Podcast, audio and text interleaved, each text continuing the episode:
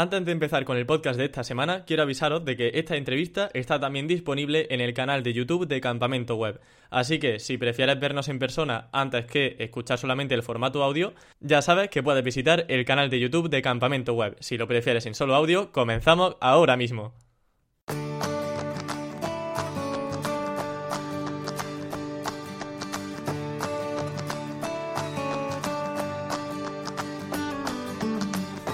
Hoy tenemos una cita muy especial y es que Romo Alfons nos ha abierto las puertas de su casa para hablar sobre SEO para YouTube, marketing digital y de su percepción sobre el panorama SEO actual.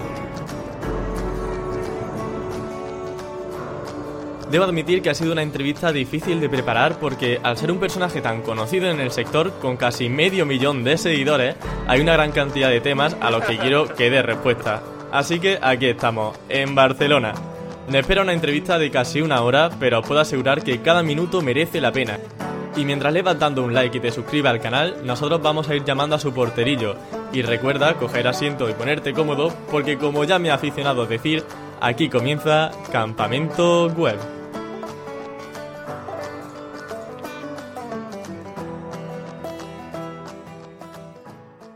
Sorpresa, estamos aquí en la casa de Romu. Muy buenas, Romu. Encantado. ¿Cómo estás, tío? Qué alegría poder estar en tu hogar, en tu casa y poder pues, hablar de forma cercana contigo eh, sobre SEO, sobre marketing, emprendimiento, que como sabemos es lo que mejor se te da en el mundo.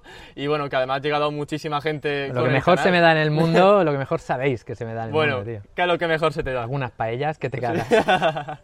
bueno, Romu, además yo te entrevisté en el podcast cuando tenía apenas unos miles de seguidores y ahora tienes casi 400.000 seguidores. Y lo que pasa es que no nos, visto, no nos hemos visto todavía en persona hasta ahora, porque en eventos no te he visto en ninguno. ¿Qué te pasa con los eventos? No me llevo bien con los eventos. Habitualmente, ¿sabes lo que pasa en el mundo del SEO? Ahora estoy un poco desconectado de lo que es el ambiente este profesional, pero de entrada hay demasiados eventos, creo. Hay demasiados eventos y demasiadas veces aparecen las mismas personas. Y las mismas personas repiten lo mismo. Y muchas veces con lo que repiten no, no estoy de acuerdo. Entonces si voy ahí, pues casi siempre acaba habiendo polémica o, ¿sabes? Eso por una parte. Y por otra parte, ya sabes que tampoco soy muy querido por la escena profesional de los SEOs. O sea, digamos que por el pueblo sí que lo soy, pero mi forma de, de haber acercado el SEO, quizá, o haberlo popularizado, ha levantado muchas ampollas. Muchas veces, ¿sabes? Muchas veces, a mí antes, cuando hablaba más con profesionales del SEO, que ahora ya no hablo apenas, eh, me decían que me tachaban de demasiado optimista, de que hacía ver que las cosas eran demasiado fáciles. Pero todo esto tiene un motivo, ¿sabes? Es el acercar a cuanta más gente mejor el SEO. Es verdad que mucha gente luego no consigue los resultados que puedo a lo mejor conseguir yo, pero si bajas la barrera de entrada, hay mucha más gente que lo intenta y hay mucha más gente que lo consigue. Y pues eso básicamente son los motivos por los cuales no me siento cómodo, he intentado ir a unos cuantos, de hecho entrevistas no doy. Esta te la, bueno, cuando me contactaste te dije, te lo dije. Sí. Y yo no doy entrevistas de SEO, pero venga, vamos a hacerla por, por eso, ¿no? Porque ya hablamos antes cuando yo no era conocido, digo, ¿por qué no? Lo vamos a hacer. Qué bien, pues de verdad que te lo agradezco un montón. Y hablando pues sobre esa mala prensa que a lo mejor tienes en el mundillo SEO profesional y que, como comentabas, pues has podido acercarte a muchísima gente más gracias al canal de YouTube. Eh, ¿Alguna vez has- te has frenado a la hora de grabar un vídeo o No, un más bien vídeo? lo contrario. Más bien Te animado. ¿no? A mí ya hace tiempo que lo que digan los demás me importa bastante poco.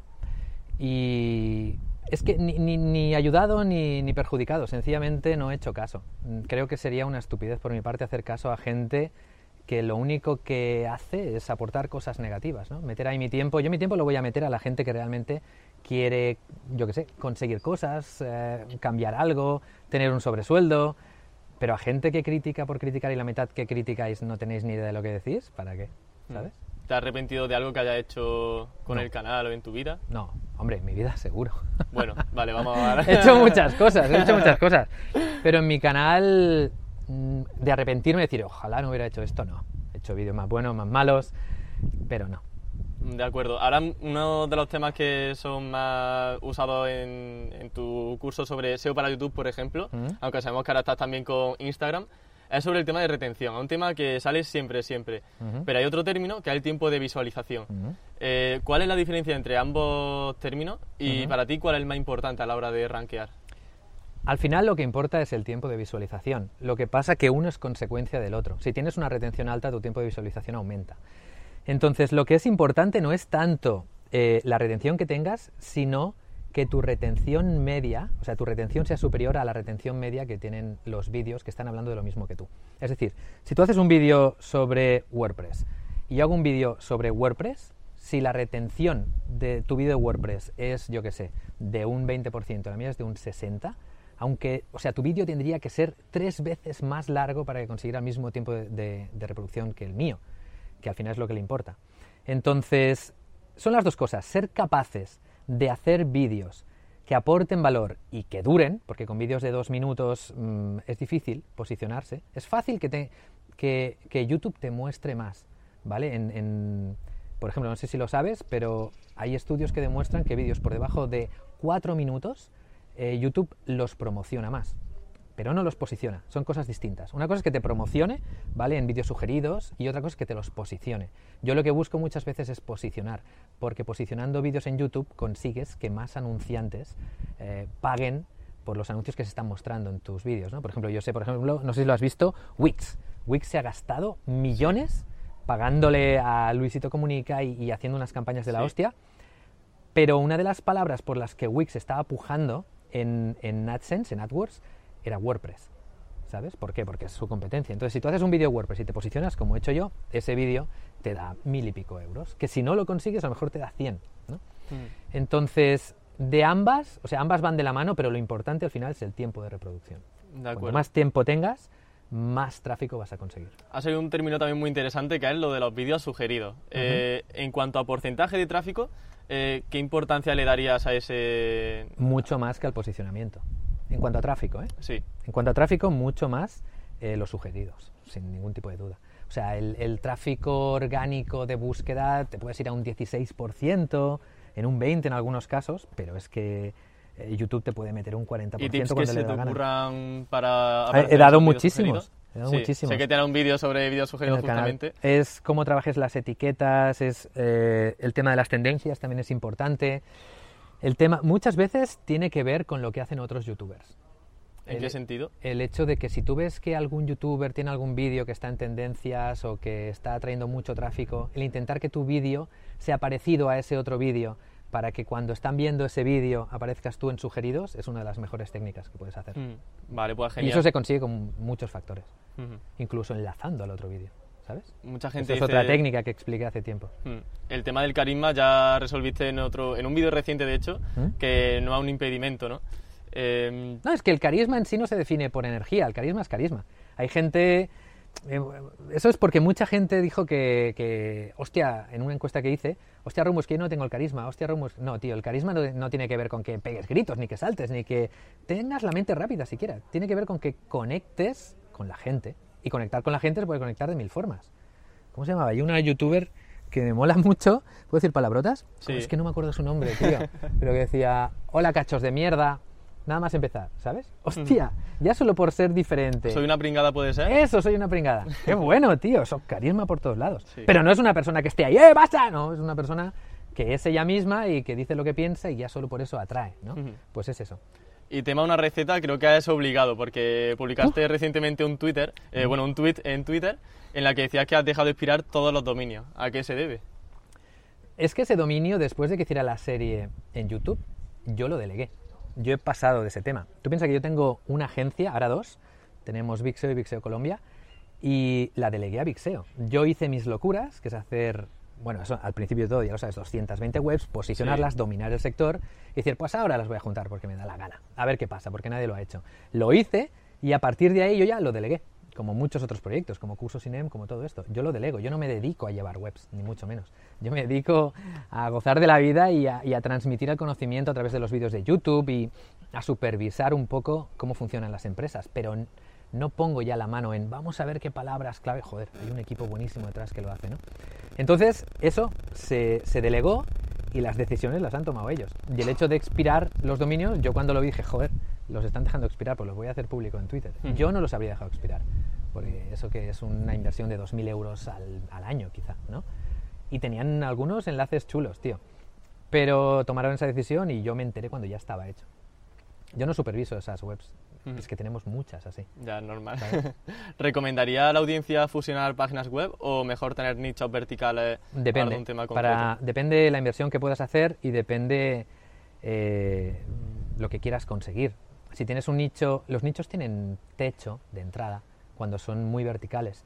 Luego los puedes ir ampliando y a la que amplías ya deja de ser un micronicho para ser otra cosa. Entonces, si tienes recursos, yo te diría que fusiones. Fusiones y fuera. Pero solo por el... O sea, es que yo he tenido 1200 webs, tío. Más de 1200, 1400 y pico creo en, en mi tiempo. Y eso es es, un, es que es muy jodido, tío. Solo de, porque todos los dominios te van expirando en días diferentes, tienes que ir pagando, este se me olvida. Todos los servidores, tú sabes lo que son 1400 webs con tráfico, eh, las actualizaciones. Anda, tío, para que te dé a lo mejor 4.000 euros más al mes. Si eres empresa, sí. creo que no te renta. Pero ¿y si son 4 o 5 y no son miles y miles? No, pues si son 4 o 5, la temática no tiene nada que ver, sería una estupidez fusionarlas. Yo las fusioné porque la temática era la misma. Aunque, mm. no lo sabéis, pero he hecho fusiones de webs de diferentes temáticas en una única multitemática. Eso lo hice hace tiempo y no lo hice público y no acabo de funcionar muy bien. Ah, no le mola demasiado a, Google las webs estas mega horizontales. Antes tiraba mucho, tipo un como y todo esto, pero ahora tiran las verticales. Yo ya cuando empecé a hacer el tema de la receta lo decía, lo he repetido desde hace tres años y cada vez pasa más. La verticalidad es lo que manda. Y más ahora que estamos yendo hacia la búsqueda de voz y todo esto. Y ya referente a tu marca personal, obviamente pues tener una marca bastante potente y te quería preguntar, la más potente. En el la más potente, exactamente, perdón. y te quería preguntar sobre el tema de ser veloces a la hora de transmitir contenido y de, y de compartir. Porque en la entrevista que hiciste con Más y Mejor, eh, hablabas de que era un tema clave. ¿no? ¿Te la viste entera esa? Sí. Madre mía, eso dura una hora y pico. ¿eh? Yo me he documentado al máximo, Romo. Muy bien, muy bien. Así que me acuerdo de lo que dije en esa entrevista. ¿eh? Sí, pues podrías darnos algún tip también si ya es diferente sobre por qué es importante esa velocidad. La velocidad es importante porque hay mucha gente haciendo lo mismo que estás haciendo tú ahora mismo, ¿sabes? Y realmente eh, ser el primero en hacer algo es lo que te da la ventaja. Luego puede venir alguien y hacerlo mejor, pero los que lo harán mejor que tú ya son menos, seguramente. Pero los que lo pueden hacer antes son muchos. Entonces yo soy partidario de hacer las cosas rápido, también porque no sabes realmente lo que va a funcionar. No hay, no puedes ver el futuro. Yo realmente es un poco lo que he explicado dentro del arma digital, ¿no? Que cuando tú haces una web realmente no sabes si te va a funcionar como esperas que te funcione o no. El hecho de hacer muchas cosas te permite detectar las que funcionan mejor y meter tu tiempo ahí. Entonces todo lo que estás haciendo, todo tu tiempo invertido, lo estás aprovechando en algo que está funcionando, ¿vale? Principio Pareto y todas estas historias que luego la gente le pone nombres. Y es lo más inteligente que puedes hacer realmente, poner tu tiempo donde más valor tenga. Y, una de las formas que a mí mejor me ha funcionado es plantar muchas semillas y cuando vea que una florece, ahí le pongo el abono, ahí le pongo la pasta y lo que haga falta. Mm. Y en cuanto a ego, porque todos sabemos pues que dice públicamente pues que sí, tiene un ego importante. Acabo de decir que soy la figura más importante del mundo del SEO. Te quería preguntar sobre ventajas y desventajas de... Ventajas todas. Todo ventajas. Todas. Todas. Absolutamente. No tiene ninguna desventaja si no te afecta lo que te digan los demás. Y, a la y es importante que no te afecten lo que te digan los demás a todos los niveles si vas a triunfar en esta vida. Porque te van a criticar siempre. No vas a encontrar ninguna persona que haya tenido éxito que no haya mucha gente que critique, por mil motivos que te podría explicar aquí, ¿no? Por el tema de... por mil motivos, tampoco vamos a meternos aquí en crecimiento personal, pero básicamente es por, por una frustración interna. Entonces, las críticas las vas a tener. Tener una marca fuerte te permite no tener competencia, porque habrá muchos SEOs, pero si alguien quiere a Romo Alfons, va a pagar lo que yo diga, porque Romo Alfons solo hay uno, y lo mismo contigo y con cualquier otro, ¿no? Y esto que sirva también para cualquier tipo de profesional. Tú puedes crear una clínica, imagínate que eres dentista, puedes tener una clínica y si abres eh, una clínica dentista, piensa que estás compitiendo con todas las demás clínicas que hacen lo mismo, ¿no? Pero si tú eres un dentista famoso, si tú eres el más conocido, si tú eres el que ha inventado algo, si tú eres youtuber, si seas lo que seas, y alguien quiere que le hagas tú ese blanqueamiento, tú puedes pedir lo que quieras. Porque si te quiere a ti, tiene que pagar lo que tú digas. Y esto a todos los niveles, ¿eh? A cualquier tipo de profesión. Masajista, lo que sea. Genial. ventajas todas, todas. ¿Y qué tal se te da eso de la improvisación? Solo hago eso, tío. ¿No tienes nada de guion en los vídeos? No, no, no, no. Todo va... De hecho, los cambio constantemente. A lo mejor llego a la oficina con una idea y luego cambiamos. Eso se nota un poco, yo creo, en los vídeos. Que es ahí, ¡ay, locura! A ver, a veces sí que sé de lo que voy a hablar, ¿no? Y mientras paseo por la montaña, por aquí, hostia, nubarrones, ¿eh? Sí, sí. Eh, sé de lo que voy a hablar, lo he pensado y digo algunas cosas, pero es improvisación todo. Vale, pues... Igual que esta entrevista, que no te preguntan las preguntas. nada. Exactamente, yo me he callado y ahora además tenemos la parte de los juegos y una- uno de los juegos va justamente sobre improvisar. Ajá. Así que vamos a ver qué tal se te da hacer vídeos sin saber realmente qué palabras tienes que poner en, en tu guion, entre comillas. Bueno. Así que vamos Sí, a ello. sí, bueno, vale, vale. ¿Vale? Vamos, si me siento tonto te voy a decir que no, ¿eh? Vale, bueno, pues Vale. lo explicaremos ahora. Hacemos un corte y volvemos en nada.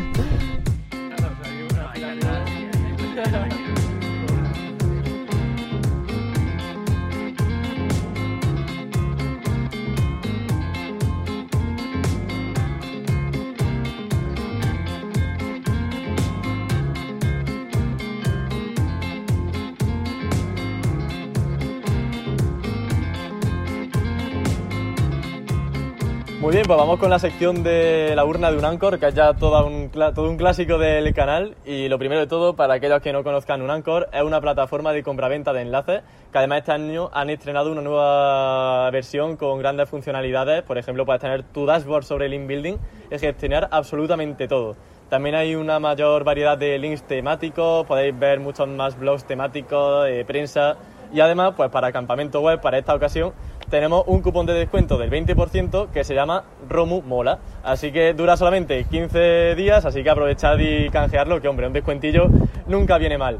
Y Romu, ¿estás preparado para las preguntas de Twitter? A lo que sea. Venga, perfecto. Pues si quieres darle una vueltecilla a la urna y me ¿La saco das- yo o qué? Sí, saca tú la que quieras y me la das y la leo. Originales Vale. en la entrevista. Vamos aquí. Tony Villaró. Hemos visto cómo ha usado la compra de engagement para ingeniería social. Véase la verificación de Instagram. Él también compra o, recomienda comprar engagement para growth y boost eh, de seguidores y visualizaciones, likes, favoritos, retweets. ¿Dónde? Es que depende mucho de la red, ¿sabes? Te- si es para, para Google, por ejemplo, Sí. sin ningún tipo de duda. O sea, cross-platform tira que te cagas. En nuestro caso, por ejemplo, yo tengo mucha masa social detrás y puedo ponerlo de forma natural. O sea, yo hago cualquier web, lo digo en el canal de YouTube, o Sí. en el canal, en la comunidad de YouTube, y ahí entran cientos y miles de personas. Eso no te posiciona, pero sí que acelera el posicionamiento. Es decir, ahí te va a dar un boost, te pone para arriba, pero si esa web no responde a la intención de búsqueda del usuario, eh, vas a caer. Pero si sí que responde, si es un buen contenido, pues te pega un boost que no veas, ¿no? Entonces, sin ningún tipo de duda, en Google. Pero me dices en YouTube, te diré no. Y he hecho experimentos. Si miráis mi canal de YouTube, veréis que hizo un pico raro y luego bajó y ahora ya está volviendo a subir. Eso es un experimento que hice comprando un montón de anuncios de Facebook para meter tráfico allí. Que lo que hizo es joderme métricas del canal y luego bajó mi, alcance. Con lo que luego tuve que volverlo a subir con otra estrategia que contaré algún día. Entonces depende mucho de, de, de dónde sea. Si es una red social, si es Google. Pero para resumir, Google sí, ¿vale? YouTube no. Y Twitter da igual. Twitter no, no sirve para nada. Muy bien. y esa estrategia que dices que contarás Y- más adelante. Y por... Sí. Que va, eso, Eso no lo va a para decir, el canal ¿no? que me haría falta pizarra historias. Ah, bueno. Pero, bueno, analizar las cosas que hago, no solo lo que explico, lo que hago también. Te iba a decir otra red social. Em, ¿Pinterest? no, Eh, Pinterest no. Ah, en Instagram para la verificación. Es muy buena también.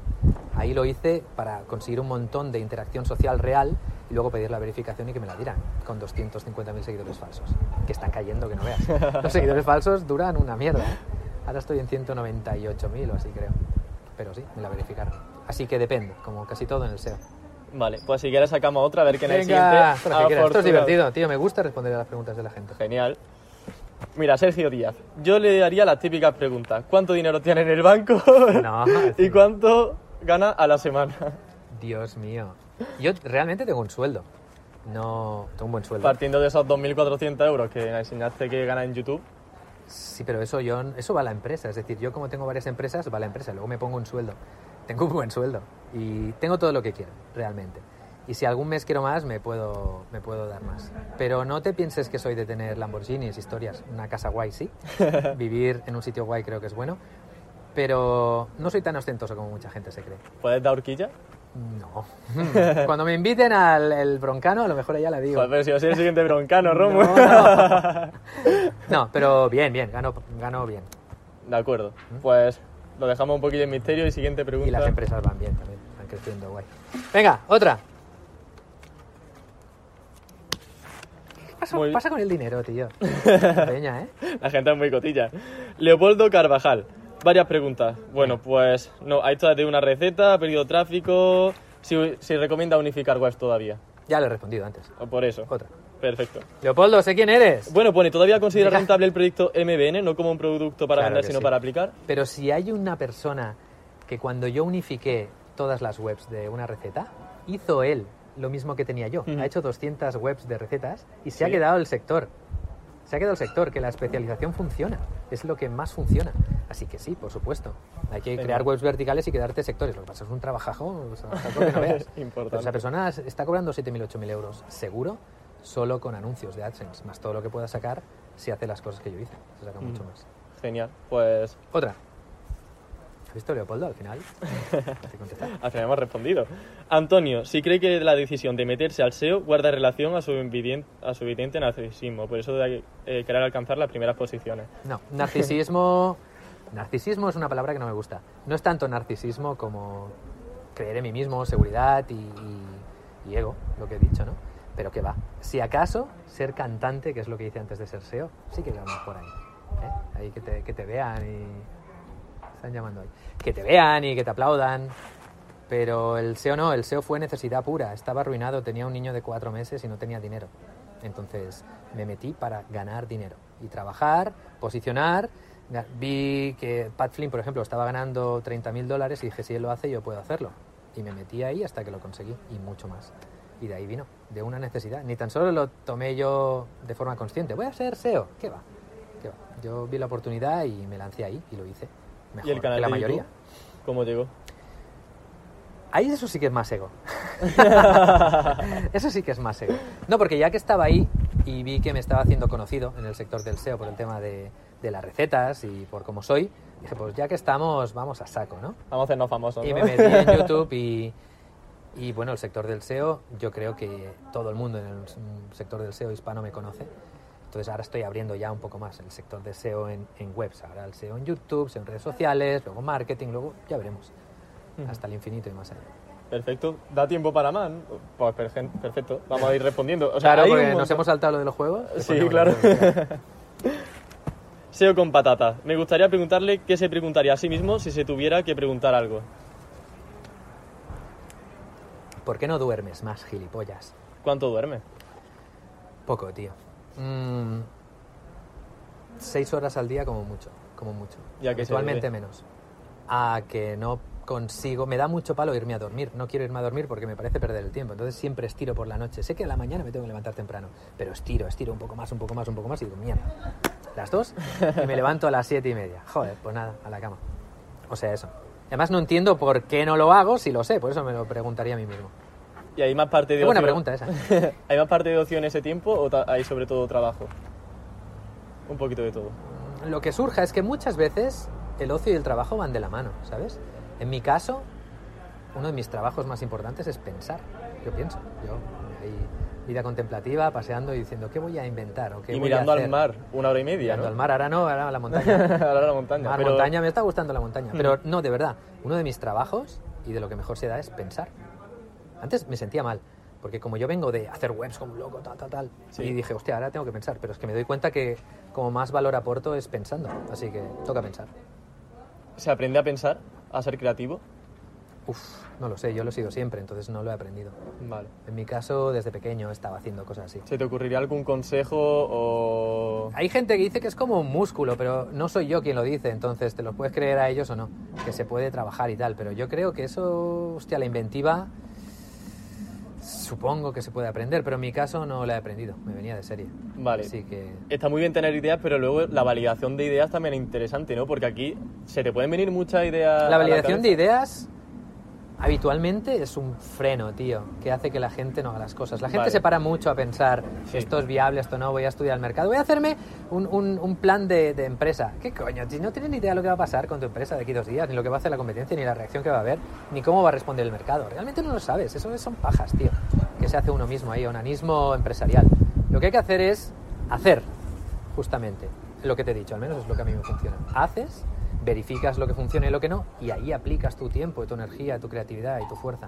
Por tanto, deduzco con las respuestas que has dado antes que siempre que se te ha ocurrido una idea, tú la has lanzado y todo No, lo que siempre no, hemos- porque se me ocurren demasiadas para lanzarlas, pero muchísimas, sí. ¿Y por qué las que no, no se terminan de lanzar? Porque estoy haciendo otras, Vale. que me parecen más interesantes, básicamente. ¿Y cómo le da esa prioridad? Porque la intuición te dice que va a salir mejor. Hay intuición, hay capricho, hay lo que te apetece, hay fases de tu vida. Sí. Ahora, por ejemplo, puedo tener muchas ideas para hacer webs y ganar dinero con ellas, pero no lo hago. Porque es, eh, ya digamos que ganar dinero ha dejado una ser- de, de ser una necesidad para mí y pienso en otras cosas, ¿no? Cómo puedo ayudar a gente, cómo puedo crecer por aquí, cómo puedo Sí. hacer otra empresa, cómo puedo tener más impacto, cómo puedo tener más audiencia. ¿no? Depende mucho de la fase de la vida en la que estés, de, de lo que te importa en ese momento y, y de las necesidades que tengas. De si no acuerdo. tuviera dinero, estaría con el cuchillo aquí en los dientes, ¿sabes? Pues sacamos otra Sí. preguntilla. ¿Qué querías, mami? Mami. Me han hablado, ¿no? ¿Enca? Ah, era eso. Vale, no os preocupéis, dejadme algo. se están comiendo la pieza sin ti. Nuria Cámaras. Oh, un saludo para Nuria. ¿Qué tal, Nuria? Tocho textos de los que le gustan o contenido cortos, eh, contenidos cortos más enfocados a resolver intención de búsqueda concreta de forma rápida, en blogs temáticos. ¿Por qué tipo de contenido apuesta ahora mismo? ¿Va a cambiar su estrategia en este sentido? Es que depende de la intención de búsqueda. La intención de- el- ella de alguna forma se ha respondido. La intención de búsqueda muchas veces te requiere un tocho. Si alguien está buscando un ensayo formal sobre una, yo qué sé, una medicina, hace falta leerse. Hay un simposium tremendo. Y si alguien lo que está buscando es, yo qué sé, cuánto cobra Ronaldo, pues ya directamente Sí. te lo va a decir Google. No hace falta ni que te no hace falta micronicho ni nada ya. Exacto. Entonces, depende de la intención de búsqueda, justamente. ¿no? Hay que entender qué es lo que quiere la persona. No, no, realmente no es tanto lo que quiere la persona. Hay que entender, sí, sí que es lo que quiere la persona, pero hay que entender lo que Google cree que quiere la persona. Al fin y al cabo, tienes que ver lo que está arriba y mejorarlo. A veces lo que está arriba es mejorable, te puedes poner por encima haciendo algo más corto, porque la gente realmente lo que busca es algo más corto, pero todavía no existe, algo más sintético, más al grano. Pues eso, es entender eh, lo que realmente la gente quiere encontrar. Y ahí hay mucha, mucha historia que he explicado dentro de la Armada con el tema de la, de la intención transaccional, de la intención informacional o las mixtas, que a veces también hay, ¿no? que muchas veces está copando un sector algo que es informacional, pero porque todavía nadie ha creado algo transaccional, ¿no? Cosas de estas. Bueno, esto ya es un poco más complejo. De acuerdo, pues sacamos otra preguntilla. Coge una pequeña. Esa que, tiene menos probabilidades de salir. Joan Blanc eh, o Blanche, eh, ranking de herramientas SEO que usa o que usa su equipo. Lo primero, sin ningún tipo de duda, todas las de Google, tío. Analytics, eh, Search Console son increíbles. Después, para temas de enlaces y todo esto, pues Href, aunque ya sabéis que para mí el tema de los enlaces cada vez importa menos. Y en cuanto a crawleo, pues las de siempre, Screaming Frog y todas estas. Y con los últimos updates de EAT, eh, por ejemplo, decía el Google que uno de los factores para ver si un sitio era fiable o no era justamente los enlaces que tenía. Entonces, en ese sentido, ¿cómo podría mm, argumentar ¿Enlaces esa- salientes, entrantes? ¿Qué tipo de enlaces? Eh, eh, externo. ¿Externos hacia ella o hacia Sí, fuera, no? hacia Pues ella. esto con hacia ella, entrantes. Exactamente. Entrantes con Sí, de Href y con em, Search Console. Mm. Ves todo lo que ve Google. Pero me refiero, has comentado que los enlaces eh, tienen menos peso a la hora de posicionar. No diga que. No, no, a ver. Esto, es que esto es complicado Vale. porque depende cómo lo digamos luego. Pero por aquí, hay, va a puede venir haber- toda la gente a dar claro, aquí hay que precisarlo bien. Si tienes pasta para hacer una estrategia 360, compra enlaces. Consigue enlaces más que compra. Consigue enlaces que te lleven tráfico, ¿vale? El outreach es lo mejor que se puede hacer hoy en día. Es costoso, porque al fin y al cabo es picar piedra, pero es mucho mejor que comprar enlaces en cualquier plataforma y en cualquier periódico y en cualquier cosa. Lo siento por los patrocinadores, pero es que es lo que pienso y tengo que decir lo que pienso. Lo tapamos aquí. Pero, eh, si no tienes dinero para hacer todo, ¿vale? Para hacer una estrategia total, y cuando digo total, me refiero a que optimices tiempos de carga, a que, a que haga- hagas mapas de calor, a todo, todo. Entonces ahí metes ya el paquete de los enlaces y todo lo que tú quieras. Pero si no, céntrate en crear contenidos, en crear audiencia y en crear marca, mucho antes que en crear enlaces, mucho antes. Es decir, yo jamás he dicho que los enlaces no sirvan de nada. He dicho que se puede conseguir casi todo, de hecho se puede conseguir todo sin comprar enlaces. ¿Vale? Incluso sin el outreach. Directamente haciendo bien las cosas, los enlaces acaban viniendo. En mi web, por ejemplo, la de romualfons.com, hace muchísimo tiempo que no ponemos ningún enlace de outreach, por ejemplo. Pero tengo muchísimos enlaces entrantes, cada mes. ¿Por qué? Por lo que os acabo de decir, por marca, por contenido. ¿Entendéis? Eso es mucho más importante que comprar enlaces. Y hay ahí esa manía, tío, que, que mucha gente tiene todavía instaurada de que tengo que hacer un nicho y tengo que comprar enlaces. Uf, tío, ¿te equivocas tanto? Entonces la cantidad de blogueros que hay ahí, que tienen 100 veces más tráfico de lo que vas a tener tú en la vida comprando enlaces únicamente porque hacen unos contenidos tremendos o porque se están creando una audiencia que les sigue, porque la están fidelizando o porque están creando una marca o un estilo. Pues eso es hacia donde va el SEO. Eso y la optimización. Si tu página va lenta, mmm, la gente no tiene paciencia. Entra, uy, no carga, me voy para atrás. Eso es muy, el SEO va para ahí, tío. El SEO va para eso. Para tiempos de carga mucho más técnico y muchas menos tonterías. ¿Qué, qué, pensáis que se puede engañar a Google? Y Google ya directamente es una entidad que no tiene conciencia propia, pero casi, tío. No es que hacen pruebas de todo, automatizadas, prueban sí, no, sí, no, sí, no, sí, no. Guardan ahí todo lo que hacemos, si entramos en un sitio, si hemos entrado a través de este enlace, si no, ¿cuánta gente ha entrado desde ese enlace? Uy, es que no saben cuánta gente ha entrado desde ese enlace. No, pero siguen el historial de toda la gente, ¿sabes? Entonces, crear cosas que vayan a tener sentido en un futuro y no porque estén funcionando ahora, eh, penséis que van a funcionar para siempre, porque los enlaces antes funcionan muchísimo más. Y la gente que está en el sector del porno lo sabe, por ejemplo. Y yo lo sé porque sé lo que hacen la cantidad que se pagaba antes por los dominios expirados. Es que yo he hecho de todo. ¿No pensáis que, que lo dicen Romu no? Porque Romu ahora no explica cosas. Pero antes pujabas por dominios, te gastabas 4.000 euros comprando un dominio expirado porque sabías que ahí pegabas un empujón para la palabra que fuera que te lo pagaba. Ahora el mercado ese está bajando de precio. ¿Por qué? Porque cada vez tiene menos impacto. Y cada vez... Es que es normal. Si es que Google, tío, entiende lo que la gente quiere redes neuronales, tío. Es lo que hay. Ya está. Genial, Romu. Bueno, pues yo creo que el broche final de la urna ha quedado perfecta. ¿Sí? Voy a proponerte una serie de juegos diferentes, a ver si esta a vez quieres, ¿de acuerdo? Tengo hambre, cabrones. Pero van a ser muy rápido, así que Venga. lo vemos ahora en un momentito, ¿vale? Vale. Perfecto.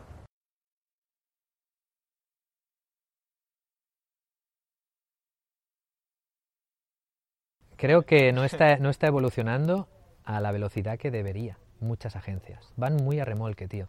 Siguen todavía con lo mismo cuando lo que tendrían que hacer es lo que te he dicho. Realmente el SEO está tirando hacia otro, hacia otro lugar, hacia, hacia, lo, hacia la marca, hacia crear una audiencia. Cualquier empresa ahora mismo debería estar creando contenidos para, para obtener audiencia, para crear una marca. Eso tiene un retorno muchísimo mayor que, que cualquier compra de enlaces, tío, pero muchísimo mayor. Tener una marca tener gente que te siga, que hable de ti, cuando yo qué sé, yo es que lo veo constantemente en Twitter, cuando en cosas que no tienen mucho sentido. Eh, no sé, el, ¿Cómo se llama este? Eh, bueno, siempre que hay alguien diciendo, oye, voy a invitar a este, a este, oh, ¿por qué no invitas a Romo? ¿Por qué no? Están siempre hablando de ti, te están haciendo citaciones, te están poniendo enlaces, te están diciendo cosas. Y eso es lo que realmente quiere Google, ¿no? Google lo que quiere es hacer dinero. Entonces, es que esto da para ni os imagináis lo que podíamos empezar a hablar aquí de, de las búsquedas por voz, del resultado único, que el tema de la palabra clave ya está muerto. Desde mi punto de vista es algo que está muerto y que la gente todavía no lo entiende, tío. ¿Por qué? Porque ya Google no piensa en palabra clave. Google piensa en conjuntos de, de intenciones. Por ejemplo, zapatillas Nike para ti es una cosa ¿vale? A lo mejor es runner y quieres zapatillas para correr y buscas zapatillas Nike. Y para un coleccionista de zapatillas Nike o Jordan es otra cosa. Entonces, Google sabe lo que quieres tú, Google sabe lo que quiere esa otra persona coleccionista y te va a enseñar para ti una cosa y al otro otra, aunque busquéis lo mismo. Tú buscas zapatillas Nike y te va a enseñar de running. Eh, el otro, que es coleccionista, busca zapatillas Nike y seguramente le enseñará ediciones limitadas o un artículo súper largo sobre cuáles... ¿Me entiendes? Sí. Las intenciones cambian aunque la palabra clave sea la misma y eso Google cada vez lo sabe más. Es como tendemos hacia, una, hacia un resultado único, distinto para cada persona. Una personalización... Imagínate, ¿qué es lo que quiere Google? Enseñarle al usuario lo que quiere encontrar, Uh -huh. ¿verdad? Sí. Pues eso es enseñarle una cosa no 10. ¿Qué está pasando con los 10 primeros resultados? Joder, cada vez hay más de pago, hay, hay resultados que ni, ni, aparecen 10, que aparecen 7. Eh, está el tema de las preguntas, que eso es lo que están haciendo es aumentar todavía más la base de datos que tienen de saber lo que la gente quiere encontrar realmente. Entonces, la palabra clave, el enlace, todo eso que, en que se basa los pilares del SEO clásico, se está muriendo y la gente no está reaccionando a la velocidad que deberían. O sea, no están enseñando a sus clientes a ser esos generadores de marca o de contenido o de tráfico que deben ser para realmente triunfar, porque si no lo hacen ellos, vendrá otra empresa, creará marca y se llevará ese sector, como he hecho yo en el del SEO, por mucho que les duela a mucha gente, ¿no? Es eso. Yo llevo en el mundo del SEO mucho menos tiempo que muchos otros SEOs. Eh, pero ya dentro del sector del SEO quizá no se, se perciba así, pero en el, en el público masivo muchas veces se asocia mi nombre a SEO. Y lo que está pasando es muchas empresas que hacen, yo que sé, em, AdWords sobre SEO, eh, aparecen cuando se busca mi nombre. ¿Por qué? Porque Google está entendiendo eso, que hay muchas búsquedas de gente que busca SEO, que quiere encontrarme a mí o cosas de estas, ¿no? Pues todo está tendiendo en esa dirección, en, en conseguir asociar tu marca a lo que vendes. Quién eres a lo que vendes. Y ahí es donde la gente te va a encontrar, donde la gente te va a comprar. Y eso no se consigue comprando enlaces, tío. Eso no se consigue comprando enlaces ni, ni, haciendo estudios de palabra clave y voy a darlo todo para posicionar esto. Cuando esto a lo mejor eh, lo busca un sector, pero yo que sé, tu competencia está creando muchos contenidos más pequeños que están atrapando más intenciones de búsqueda de un sector que acabará comprándote.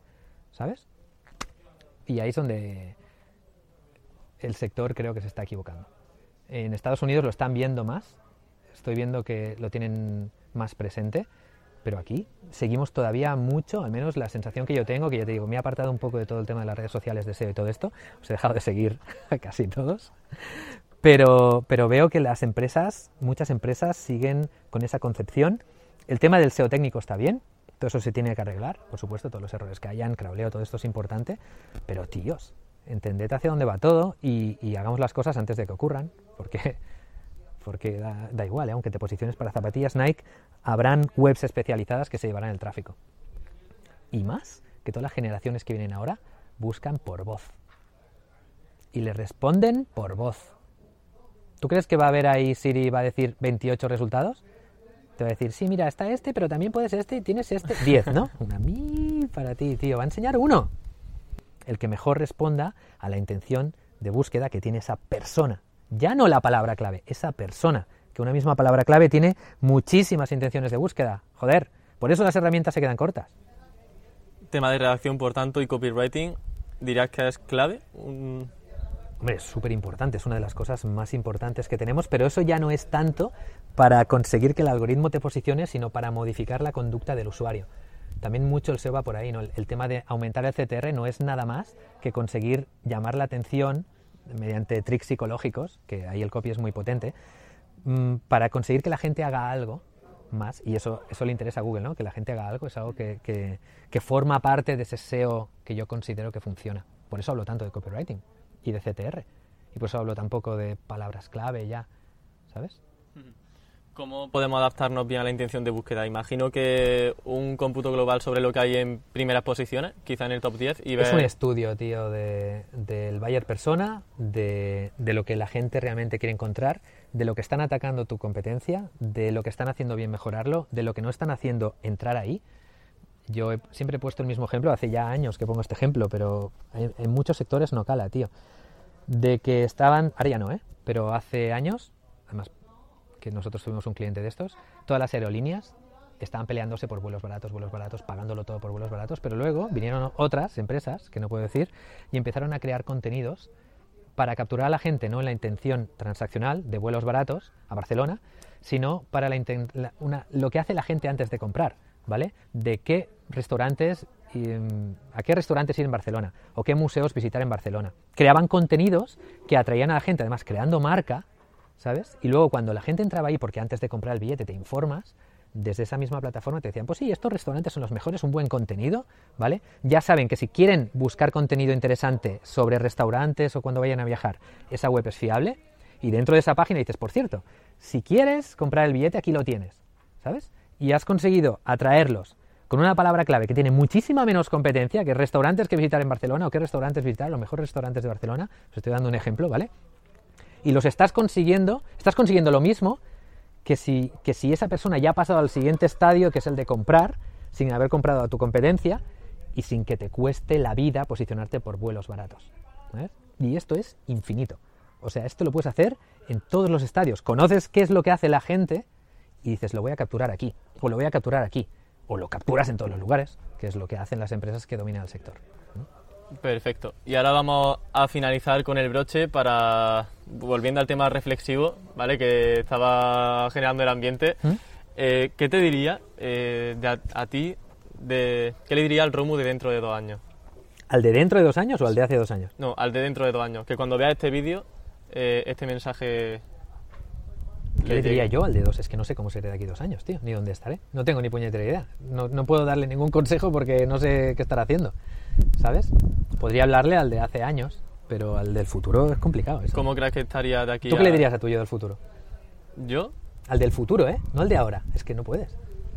Bueno, al del futuro le diría que espero que haya alcanzado todas las metas que se ha propuesto, que la marca personal se haya sentado... Pero eso se lo estás diciendo al de ahora. No, Porque tú no sabes si el del futuro lo ha conseguido ya o no. Claro, pero cuando vea este vídeo dirá, mira, pues lo he conseguido, mira, no lo he conseguido. Vale. Bueno, sí que ahora hace mal la inversa. No, no, no, no. Es- No, no, no, no. Vale, te entiendo lo que quieres decir. Romu del futuro, espero que hayas conseguido dormir más de seis horas, cabronazo. Que eso es malo para la cabeza, ¿eh? de verdad. Genial, Romu, pues muchísimas gracias por invitarme a tu casa, ha sido un verdadero placer y haber tenido este momento pues, tan cercano también contigo y sincerándote sobre todo el panorama SEO, sobre emprendimiento, dando buenos consejos. Así que lo he dicho, que muchísimas gracias por venir y que ojalá nos podamos ver en otra ocasión. En un evento de SEO, imagino que no. Difícil. Pero bueno, muchísimas gracias. A ti y a todo el equipo que está aquí currando. A Paco y a Raquel, que han estado detrás de cámara. Muchas Chao. gracias, adiós. Terminó la entrevista con un buen sabor de boca y sorprendido. Sorprendido por la faceta tan cercana que nos mostró Romu y bueno, porque no hicimos ningún juego, pero eso es lo de menos. Espero que hayáis podido aprender y saciar un poco vuestras ganas por tener salseo que os gusta demasiado, pero sobre todo eso, que hayáis aprendido con cada consejo de Romu. Muchas gracias a los que hayáis llegado hasta este punto del vídeo y nos vemos en el siguiente. Hasta la próxima.